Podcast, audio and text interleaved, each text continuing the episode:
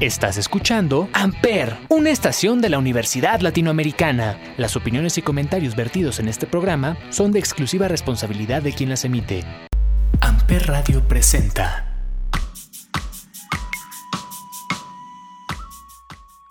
Hola a todos, bienvenidos al primer episodio de Mi México Chido. Yo soy Val y estoy aquí con Sofía y Anuar Greyev. Estamos muy emocionados porque al fin este proyecto está lanzándose, está saliendo a la luz. Eh, ¿Ustedes cómo están, chicos? Yo muy bien, la verdad me parece perfecto que al fin nos pudimos reunir para esta ocasión, entonces me parece estupendo. ¿Tú qué opinas, Anuar? ¿Cómo estás? Yo muy bien, eh, muy emocionado y este programa viene cargado de muchas cosas. Vamos a hablar de leyendas, de anécdotas, especialmente pues porque viene estas bonitas fechas del 2 de noviembre, pues sería un buen programa y un buen tema para hablar. Y me parece increíble que con este proyecto podamos como enfatizar todas las tradiciones que tiene nuestro México y poder saber más de ellas, ¿no?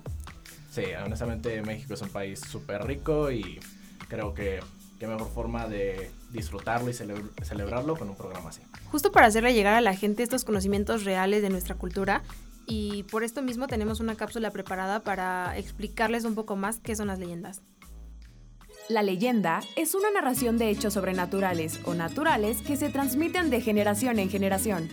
En nuestro México existen muchas leyendas, pero no hay duda que unas son más populares que otras, como la leyenda del Nahual, los Ahuizotls, la mulata de Córdoba que surge en el estado de Veracruz y por supuesto la isla de las muñecas en Xochimilco, Ciudad de México. Sabemos que México es un lugar lleno de historias y leyendas que compartir, Así que, la próxima vez que te cuenten una, asegúrate de escuchar cada detalle, porque tal vez tú podrías ser el siguiente en experimentar alguna. Me parece fascinante que todavía en siglo XXI sigan causando tanto temor y pavor estas leyendas, ¿no? Creo que son de generaciones pasadas. Y me acuerdo cuando mi abuela me contaba las de La Llorona, que creo que son de muchos años y siguen causando mucho miedo. Sí, justamente, bueno, yo tuve una experiencia muy rara en Cuernavaca estaba con mi familia y mm, era muy, ya era muy noche, o sea, eran como las 2 de la mañana. Y entonces estábamos ya todos dormidos y de repente yo escuché el llanto de una mujer, pero era un llanto feo, o sea, se escuchaba muy fuerte y, y muy, como muy profundo, ¿saben? Como sollozaba. Ándale. Ajá. Así, pero feo, feo. Entonces, o sea, lo más curioso es que a mí personalmente me cuesta mucho trabajo como despertarme por cualquier cosa. O sea, tengo el sueño muy, muy, muy, muy, ¿cómo se dice? Muy, muy, muy pesado. Muy pesado, ah, ándale. Como muy pesado. Y de repente lo escucho y dije, ¿qué onda? Ah, pero aparte, eh, esta casa en Cuernavaca está lejos como pues de, la ciudad. de la ciudad. O sea, literal, atrás hay campo. Ajá. Entonces, raro que a las 2 de la mañana haya una mujer llorando, ¿no? Sí, obvio. Entonces, dije, bueno, pues a ver qué onda intenté dormirme y no podía porque la mujer seguía llorando, pero lo, lo raro, lo, lo de miedo es que yo escuchaba a la mujer muy cerca. O sea, pero puedes pensar como que es el vecino, ¿no? O algo así. O sea, ya cuando empiezas a, decir qué onda no se está callando esta mujer, te paras y ves qué onda. Ah, sí, claro. O sea, dices qué onda. Y más si es campo. O sea, imagínate, brujas, las brujas existen. Claro. Y, o sea, pueden, ser brujas esas y que anden ahí sollozando o haciendo algún ritual ahí. Sí, obvio, da, obvio, da miedo. Qué miedo. Pero después me contaron ya unos minutos después mis, mis papás que ellos también la escucharon, pero ellos la escuchaban muy lejos. Y la, la, leyenda de la Llorona dice que cuando la escuchas cerca es porque está lejos. Ajá. Y cuando la escuchas lejos es porque está cerca. Entonces, nuestros cuartos están pegados. Y, y cómo es que ellos la escuchaban muy lejos, y yo la escuchaba muy cerca. Y, y, de hecho mi mamá se levanta de la cama, sale al pasillo y pensando que era mi prima la que estaba llorando. Mi prima tiene como siete años. Entonces decía, ¿por qué está llorando? ¿Qué tiene? Y sale y nada. O sea, estaba todo apagado, mi prima estaba durmiendo en su cama y entonces, pues no, nunca supimos qué pasó, pero pues como mexicano piensas que es la llorona, ¿no? La verdad. No, y aparte qué miedo, yo soy muy miedosa, la verdad, en cualquier tipo de situación yo me siento como con mucho miedo, así sea de que alguien llegue y me espante, yo soy muy, muy, muy espantadiza. Entonces, ¿a ti te ha pasado algo similar, Anuar? Que nos puedas platicar como una leyenda que tú conozcas, que te sientas identificado de que no manches, a mí me pasó esto. Bueno, em, leí hace unos días sobre los ahuizotls. bueno, son un tipo de, perro prehispánico, se llaman perros acuáticos. Estos se contaba pues, en, los tiempos prehispánicos que estos perritos pues se llevaban a las personas y las jalaban al Mitlán, las ahogaban, se las llevaban al río de Xochimilco y las ahogaban. Y pues se dice que ahorita en el presente que si te caes de una chinampa y no sales de ahí, es porque un ahuizotl te jaló la pierna y te está llevando al Mitlán. Pero han pasado cosas en Xochimilco donde las personas no salen. Claro. O sea, claro que puede ser por la fangosidad que existe, que existe en el lago, pero las historias siempre van a estar presentes y los miedos creo que también. Entonces, chavos, siempre cuídense cuando vayan a Trajas porque es peligroso.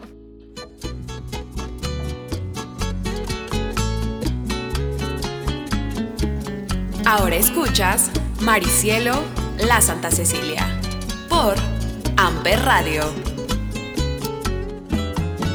Me tienes, pero de nada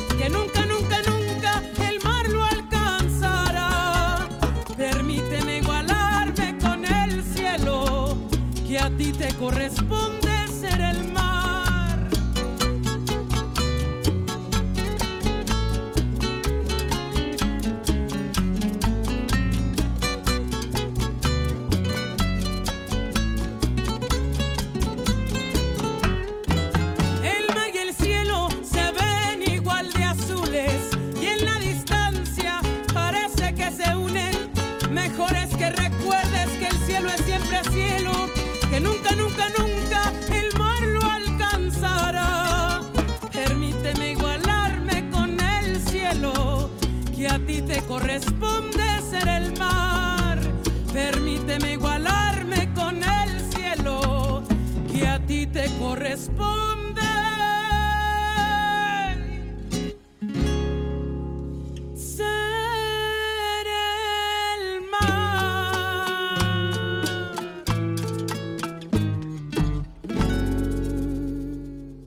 Como que las familias siempre dicen, ¿no? Oigan, tengan cuidado allá en Xochimilco porque pues se pueden caer o cosas así. Pero al final uno no lo piensa. O sea, dices, ay, sí, sí, Sí, ma, eres, sí". eres chavo y creo que no piensas en, ay, no, no voy a ir a tomar porque me va a jalar el, el fantasma este, ¿no? O sea, No, pero que- es- está padre que, que nos hayas contado eso porque pues, nosotros como chavos la verdad nos gusta ir a trajas, ¿no? Entonces, o bueno, antes de la pandemia nos gustaba, no sé cómo sean ustedes, pero entonces está padre como saber cómo se llaman, qué son, de dónde viene. De qué provenían. Pero hablando ya de trajas, ¿han escuchado la isla de las muñecas? Creo que también es bastante conocida y muy popular, sobre todo en Xochimilco. Y los habitantes, creo que siempre que te agarrabas las trajas de noche, te, te podían contar esas historias. ¿Han escuchado?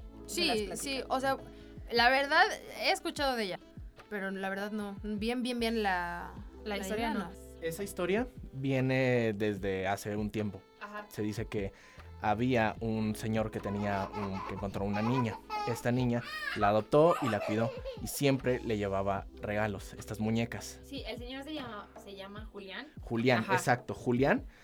Y, o sea, es, esta niña se murió ahogada. Y para venerarla, le, empezó, le empezaron a llegar muchas y muchas y muchas muñecas y se siguió. Y pues se creó pues toda esta isla de las muñecas. Oye, oye, eso, pero es como, es que como una obsesión o... o No, qué? pero cabe aclarar que el señor Julián ya falleció, ¿no? Sí, ya. Entonces tenemos que ser específicos con ese tema de que ya falleció de un Creo- infarto y en el mismo lugar, en el año 2001. ¿No, en- ¿No murió ahogado? No, de un- bueno, lo que yo tengo entendido por las veces que fui a Trajas es de que fue de un infarto, porque los trajineros nos los contaban como queriéndonos meter más miedo. Sacar dinero también. Ajá, sacar dinero. Entonces, pues fue un lugar que ya se había encontrado y, y sí pusieron los, las muñecas para ahuyentar espíritus. Entonces, yo he tenido la oportunidad de ir y a mí me parece en verdad terrorífico porque son demasiadas muñecas. Y hasta hay personas que pueden llevar muñecas de que han dicho que las llevan embrujadas. Entonces, la neta sí se siente una vibra medio extraña. Les comento esto de la vibra medio extraña debido a que en una ocasión mis amigos y yo estábamos en trajas y obviamente el trajinero nos dijo, oiga, ¿no les gustaría pasar a experimentar la, la experiencia paranormal de la isla de las muñecas? Y pues obviamente ya tomados en el... En el, en el Sí. relajo. En el relajo, me ganaste la palabra. Pues te entra como el morbo, ¿no? De querer ir a ver y de querer saber como que la historia. Entonces, eh, entramos y obviamente es una impresión ver a tantas muñecas como que colgadas de eh, la casa, el techo, los árboles, están tiradas. Entonces como que todo eso empieza como que a tener un mood muy de terror. Y la neta, a mí no me pasó, pero a mi amiga que estaba así, literal, estábamos agarradas del brazo, le empezaron a decir como... No manches. Ajá, entonces Susurros. me empezó a decir como, güey, ya deja de molestarme. Y yo, ¿de qué me hablas? Me dijo, güey, es que me estás hablando. Le dije, ¿qué te pasa? Le dije, vamos al baño. Y obviamente en el baño se escuchaba como entramos a hacer pipí y le tocaron. O sea, pero mis amigas y mis amigos estaban afuera esperándonos porque si han ido a Trajas, hay un lugar donde se estaciona la traja y ahí te dan como cinco minutos para ir al baño, que no sé qué. Pues bueno, le tocaron la puerta y dijo, güey, ya, deja de chingar. Deja de molestar. Y le dije, "Mm, te lo juro que no estoy diciendo yo. Yo en esas cosas, la neta, no me meto y creo que no le busco como, ay, sí, voy a, voy a causar más intriga, voy a causar más miedo. Entonces, la neta, sí fue algo que a mí me asustó porque, como les, les decía, soy muy asustadiza. O sea, yo veo que mucha gente le gusta ir a Trajas y, que, y que mucho turista está ahí, ¿no? O sea, es parte también de la cultura mexicana. Pero cuando dicen estas historias, dan más ganas de ir. Aparte, están preparando, o bueno, más bien preparan cada año en Xochimilco un espectáculo de La Llorona, en donde es un recorrido por la trajinera y al final llegas a un lugar en donde te sientan y ahí mismo eh, la gente está maquillada, o sea, es una caracterización completa. Como una obra de teatro, ¿no? Ajá, y tiene danza y todo. Está muy padre, la verdad. Tienen unos costos, hay horarios y todo. eh, Me parece que es a partir de las 6 de la tarde. Pero yo considero que vale totalmente la pena pagar para poder ir porque te venden experiencias inigualables. Sí, creo que ya todos debemos de conocer un poquito más de las trajineras, que no solamente es como para ir a enfiestar, sino todo lo cultural que esto tiene, ¿no? Sí, o sea, desde la época prehispánica, o sea, desde los riegos, o sea, de- el, el- el origen de las trajineras, o sea, todo es tan bello que el mexicano algunas veces ni lo ve. Creo que hay que impulsar eso, el Sí, que conocer vale la nuestro pena, México. Totalmente. Ajá. Oigan, y la verdad, la verdad, ¿alguno ha tenido alguna experiencia acá medio, medio, ¿Medio sobrenatural? Sí. Bueno, a mí, me, a mí me ha pasado que se me sube el muerto o que me da la, paráli- la parálisis del sueño, como es más Mejor conocido. conocida, sí. Básicamente la parálisis del sueño es que te ves literalmente ¿Dormido? dormido Ajá. y ves un ente a lo mejor parado y te presiona o sientes que te toca. Eh, una noche estaba dormido y en la esquina de mi cuarto se me aparece este ente, oscuro, un tipo de dos metros con una cabeza de cabra. Se me acerca lentamente hacia mí y me toca la espalda, literal. O sea, no sabes qué escalofrío sentí. Me tocó la espalda. O sea. ¿sentiste literal su mano Sí, o algo en su tu mano. espalda? Ajá, sí, una presión así de...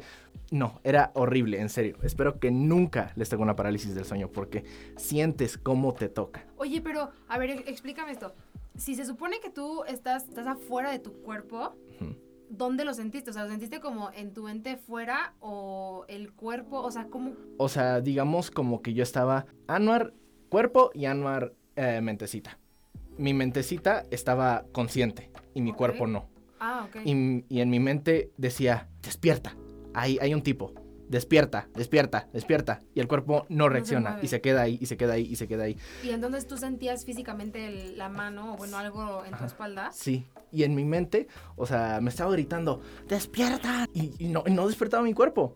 Y, y, o sea, y yo sentía cómo me tocaba y era horrible.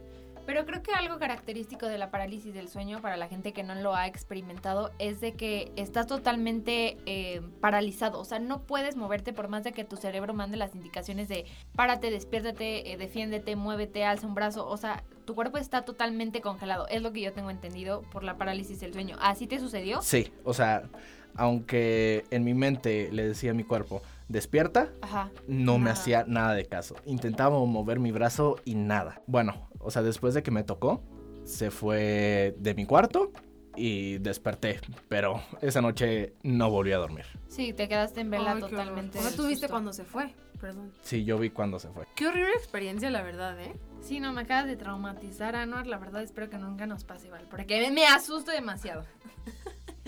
Sí, no, la verdad. Sí somos, la verdad es que sí nos dan mu- mucho miedo ese tipo de cosas. ¿eh? No, pero tú eres más valiente que yo. Te han pasado cosas Sí. que dices, ¿qué onda? O sea, no. Cuéntanos para que metas más terror en este ambiente que estamos logrando tener. La verdad es que he experimentado varias cosas. Mi familia también ha experimentado algunas eh, medio intensas. Pero creo que una de las que más nos ha como marcado es que hagan de cuenta que uno de mis tíos tiene un rancho en Hidalgo. Pero es un rancho lejísimos, no hay ni señal, nada. O sea, como abandonado, ¿saben? No, qué miedo. Entonces, un día habíamos bajado como al centro de Hidalgo y nos regresamos ya anoche y en el camino se nos hizo más de noche. O sea, eran aproximadamente como las nueve y media de la noche. Pero como no hay nada, pues es, es puro bosque, bueno, campo, bosque y, y ya. Sí, o sea, Entonces, cabe aclarar que es muy solitario. O sea, para las personas que han ido es solitario, no hay mucha civilización, o sea, es, es un poco vacío. vamos en los carros, eh, mi tío iba en, enfrente de, de nosotros y mi tío y mi papá son muy dados a, a tener este tipo de jueguitos en, y en donde apagan las luces para que no se vea nada. Y como realmente no se veía nada, o sea, la luz de la luna, literal, puede sonar muy tonto. No, pero- sí, pero es típico que cual. en esas carreteras no haya ninguna luz, o sea, no haya ni señalamientos ni nada. Y es padre Ujú. apagar las luces. No, y que, y que ¿sabes qué es lo peor de todo? Que ni siquiera es carretera, o sea, es de ese Sí, como son- ajá. terracería. Ándale. Entonces, imagínense lo, lo del campo, ¿no? O sea, que es lejísimos. Ok. Entonces, vamos ahí y apaga mi tío las luces y mi papá lo ve y se las sigue. Entonces las apaga. Las avanzaron tantito, las dejaron apagadas como dos minutos, yo creo. Ok. Y en el momento en que las prenden, o sea, como que casualmente las prendieron al mismo tiempo. Y cuando las prenden, yo veo pasar junto, bueno, o sea, los cuatro que íbamos ahí, mi mamá, mi papá, mi hermana y yo, vemos pasar a un hombre con una bicicleta, pero el hombre estaba abajo de la bicicleta, o sea, él iba caminando, agarrando su bici. Y ¿Qué dices? Algo normal, pero creo que no Ah. es tan normal, ¿no? O sea, Y ciertas menos horas... en la noche. Sí, Exacto. Ciertas horas de la noche, perdón, que dices, o sea, ¿por qué está este señor tan solitario? Y que solamente no piensas en fantasmas, me va a saltar, me va a hacer algo, va a pedir ride, o sea, no sé. No, y aparte, no se ve nada. O sea, ¿qué hace un señor eh, a esa hora de la noche en un lugar que no tiene ni Vacío. luz? En que, que puede que el señor no sepa ni a dónde va, porque ni siquiera traía como una linternita, o sea, nada. Claro. Y porque antes, o sea, de apagar las luces no se veía gente. Y ya, entonces dijimos como, qué raro, o sea, a estas horas un señor, no. El punto es que llegamos a la casa, eh, nos bajamos todos del carro y mi tía dice, ¿qué onda? ¿Vieron a la señora de blanco? Y nosotros, ¿cómo? Sí, la señora de blanco, cuando prendimos las luces pasó una señora de blanco al lado de nosotros, ¿no pasó con ustedes? Qué miedo. Sí. Y, y mi mamá así de, no. Y mi papá le dijo, no, pasó un señor con una bici. Y mi tía, no, ¿cómo va a ser un señor con una bici? Y nosotros, no, en serio. Y entonces mi tía decía, o sea, ustedes vieron una cosa y nosotros vimos otra. O sea, cada quien, cada, cada familia que iba en los carros vieron una cosa diferente. Exacto. Ok, ajá. Y entonces eh, como que nos pusimos a pensar y dijimos, es, es, es normal que pasen, eh, pues cosas feas, ¿no? En esos lugares porque son muy solitarios, como decías tú, Sof. Y, y tristemente ha de morir mucha gente, ¿no? Sí. Y quién sabe cómo muera. Entonces, es algo que nos quedó súper marcado y ahora siempre que, que vamos... No, y ve cómo se me puso la piel, o sea, la verdad sí son cosas que dices, uno no está acostumbrado, ¿no? Y creo que como que el ser humano no está como que pensando qué situación paranormal le puede pasar, pero cuando uno lo experimenta creo que el miedo es muy cañón y cuando lo Sí. platicas lo puedes transmitir, como ahorita Valeria con nosotros. Y, y aparte, ¿sabes qué es lo peor todo? Que no nos ha vuelto a pasar. Ay, no, qué miedo. ¿qué O sea, ah, perdón, que, Ajá. que fue una vez y lo hemos intentado varias veces en el mismo lugar. Ay, qué sádica, Valeria, queriendo Sí, que, que me vuelva a aparecer, que me vuelva a aparecer. no. ¿Qué ibas a decir? no, o sea, el ser humano, o sea, no está preparado para lo desconocido y eso es lo que le da miedo y no Sí. sabemos lo que nos, lo que se- nos estamos enfrentando a, o sea, no sabes si en verdad fue una persona o algo Claro. más. Qué tétrico. Pero a ver, a ver, Sof, ¿tú te, te ha pasado algo así paranormal o algo así? La verdad sí, pocas veces, pero no soy muy fan como de, de creérmelo, o sea, como que trato de evitarlo y decir, no, fue tal cosa, o sea, como que no me pienso ir sobre lo paranormal todas las veces. Sí, eres escéptica, ¿no? No escéptica, pero trato de no meterme en esas cosas, como que siempre le encuentro el, ah, fue esto, así no haya sido, como que yo me lo quiero hacer creer que sí fue algo más. Entonces estábamos en una fiesta en Amecameca, saben que allá es muy, muy frío. Y íbamos a salir, ya era muy de noche, eran como las doce y media. Y yo estaba con una amiga y dijimos, ay, hay que ir a Talantrillo. Es un pueblito, entonces como que no está muy civilizado.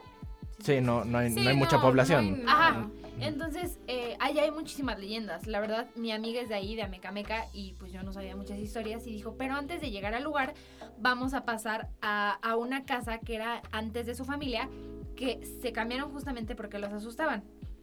Y yo soy muy así como les platico de que no, mejor no, no, no hay que abrir puertas, no hay que esto, no hay que el otro. Entonces mi amiga me dijo, no, va a ser súper rápido y aparte nos queda de paso para pasar por Luis, que era un amigo. Ah, ok, perfecto. Entonces decidimos pasar y es una casa totalmente abandonada, fría, eh, maderas horror. rotas. O sea, yo dije, no, me- no me voy a bajar del carro, pero, pero ni aunque me obliguen, ni aunque me empujen. Toda la pinta. Toda Ajá, la pinta de que que sabes pasa. que, ajá, Sí. justo, que sabes que te van a asustar o que va a pasar algo que dices, voy a salir corriendo, no quiero entrar, gracias. Sí. Entonces, así fue. Eh, nos, di- nos dijeron como, ¿cuánto a que no se atreven a bajar? Y pues mi amiga y necia, sí, sí, sí, que no sé qué. Yo con Sofía, jalo, que no sé qué. Ah, bueno, entonces nos bajamos a la casa. Simplemente llegabas a la casa y, o sea, te traumabas. Porque decías, ¿qué historia hubo? ¿Qué pasó? A lo mejor mataron a alguien, se murió alguien. No sé, entonces a mí ese tipo de cosas, la verdad, yo iba con los ojos cerrados, mi amiga me estaba jalando, pero se escuchaban como que ruidos, se escuchaban gritos, y decía, güey, es que hay alguien, hay alguien viviendo aquí. Y mi amiga me dijo, no, ya lleva como 15 años abandonada. Eh, después de nosotros nadie vino aquí. Pero son cosas que la verdad hasta todavía me acuerdo y digo, "Ay, qué miedo, qué miedo. Sí. Entonces, Y, y más porque fuiste con los ojos cerrados, o sea, imagínate. no, pero yo prefería, ¿sabes? Como de que, como cuando en las películas de terror te tapas para que no te asusten. A- Sí. Aparte, Ajá. yo digo que a lo mejor es, es como un mecanismo de defensa porque no te, Obvio. no te puedes estar Ajá. imaginando, o sea, bueno, puedes imaginarte, pero más bien no lo ves y no se te queda en la mente Sí, lo que ves. justo. Y yo nada más escuchaba las cosas. Yo le decía, es que, güey, alguien está hablando. Y ella me decía, no, ¿cómo crees? Pero obviamente ella también estaba muerta de miedo. Pero el chiste es que pasamos eh, y se ve. Ah, y ya nos fuimos como para el carro de, bueno, sí nos atrevimos, jijiji, jajaja. Prendieron el carro. Aparte íbamos en un bocho. O sea, Ay, Mejor no. película de terror contada no se podía de que no prendía, no, así que, mm, ¿qué está pasando? Ya nos podemos ir. No. Y no prendía y no prendía. Entonces la casa era de dos pisos y el segundo piso ya no podías acceder a él porque tenía las maderas rotas. Entonces un peligro, ¿no? Sí. Entonces mi amiga me dice, güey, si había alguien. Y yo le dije, no manches, ¿cómo crees? O sea, no que no había vivido nadie aquí. Y se veía la silueta, pero como de una viejita tierna. O sea, no se veía así como, como malvada, ¿saben? Así que... Sí, o sea, Tejiendo la viejita. para el frío que hacía en Ameca Meca. No, pero sí fue como, como impactante. Y yo volteé y gracias a Dios yo no vi nada. Pero sí, mi amiga me dijo, es que hay una viejita, o sea, se ve que, se ve que es tierna. Y yo, amiga, ¿cómo va a ser tierna una viejita donde ya nadie vive aquí? Entonces, entonces, eso fue lo único que me ha pasado. Bueno, y otras dos historias, pero creo que esta es la que más como que miedo me causó, sinceramente. Oh, Qué horror, no, no, no puedo creer cómo entraste ahí, o sea, conociéndote. Pues es que es la fiesta, ya sabes, de que, ah, que no te atreves y tú, ah, que sí. Sí, obvio, y es impresionante cómo, cómo estas leyendas se quedan a lo largo del tiempo y que mucha gente no las cree. O sea, ¿por qué como mexicano no crees tus propias leyendas, no? Sí, que son escépticos ante cualquier cosa, pero ya cuando sucede es cuando dicen, ah, no, como que sí existía, ah, Justo. no, como que sí se me apareció y ahí se, se va haciendo el chanchullo con, vecino, fíjese que sí se me apareció, y así, y ahí es cuando se empiezan a hacer más fuertes las leyendas de cada lugar. Sí, o sea, y las leyendas son algo súper importante de la cultura mexicana, o sea, desde la época prehispánica, o sea, estoy recalcando Claro. mucho la época prehispánica porque es una época importantísima para el folclore mexicano. Y también que es típico como mexicanos poder expandir todas estas leyendas, ¿no? O sea, creo que también es en cierta parte nuestra responsabilidad de que si llega algún turista poderle platicar como la que platiqué de la isla de las muñecas. A lo mejor solamente van a la trajinera porque saben que es típico, pero no saben La como el trasfondo de miedo que hay en ese lugar. Y Sí. es que es, es lo que nos representa como mexicanos. Claro, sí, totalmente. Ya estamos casi por finalizar nuestro primer episodio de, de este podcast de Mi México Chido. Esto, Que estuvo muy chido, la verdad. Yo Sí, lo disfruté. Y esperemos que también les haya dado un poco de miedo y como de incertidumbre de averiguar de todas nuestras leyendas. Y que a lo mejor también los puede, los puede impulsar a que platiquen de sus anécdotas con sus amigos o con su familia, porque nunca está de más. Sí, que ya sea tema de conversación. Hola, ¿cómo estás? Te cuento mi leyenda. ¿No? Mi anécdota. me gustaría eso que alguien llegue conmigo y, ¿qué onda? Soy tal, te cuento mi anécdota o mi leyenda que me pasó en Querétaro. Sí, y eh, esto es lo, lo padre de este, de este podcast, ¿sabes? Sí, que se sienta como plática entre nosotros y contar todas nuestras experiencias. Sentí como si hubiéramos ido a tomar un café y esperemos que así lo hayan sentido todos los que nos escuchan. Y que, y que no crean que nada más va a tratar de historias de terror o eso, sino sí, que no, vamos, no nos vamos a basar en eso nada más. vamos a, a generalizar un poco acerca de la cultura mexicana, de la- las comidas, tradiciones, fiestas, todo. Justamente por eso, debemos conocer nuestra cultura mexicana, porque somos mexicanos, debemos conocer nuestro, nuestro pasado, nuestras leyendas, nuestras, nuestra comida, nuestra historia. Tenemos que difundir, is- difundir eso y queremos que ustedes nos escuchen y hablemos de temas. Y que pasen un buen rato. Exacto, y que pasen un buen rat- rato informándose, eh, conociendo un poco de nuestra cultura, nuestra raza mexicana. Pero bueno, la verdad es que estamos muy contentos de haber estado el día de hoy aquí con ustedes, que ustedes nos hayan acompañado y que estén en el primer episodio de Mi México Chido.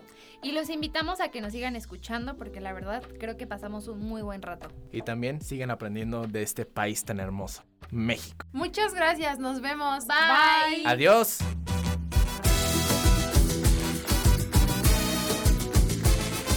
Ahora escuchas Son de Difuntos, Lila Downs, por Amper Radio.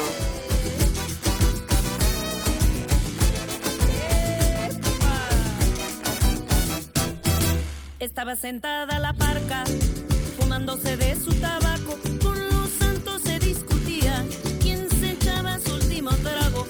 Con los santos se discutía quién se echaba su último trago. Se fue a su chilicopal, como que vas del camino. Yo me llevo a tu hija santa, si no pones en mi altar vino. Yo me llevo a tu hija santa, si no pones en mi altar vino. Se muerto, sí, ese muerto no. El muerto aquí ya se escogió. El diputado y el alacrán por corrupción los enterrarán. Esa muerta, sí, esa muerta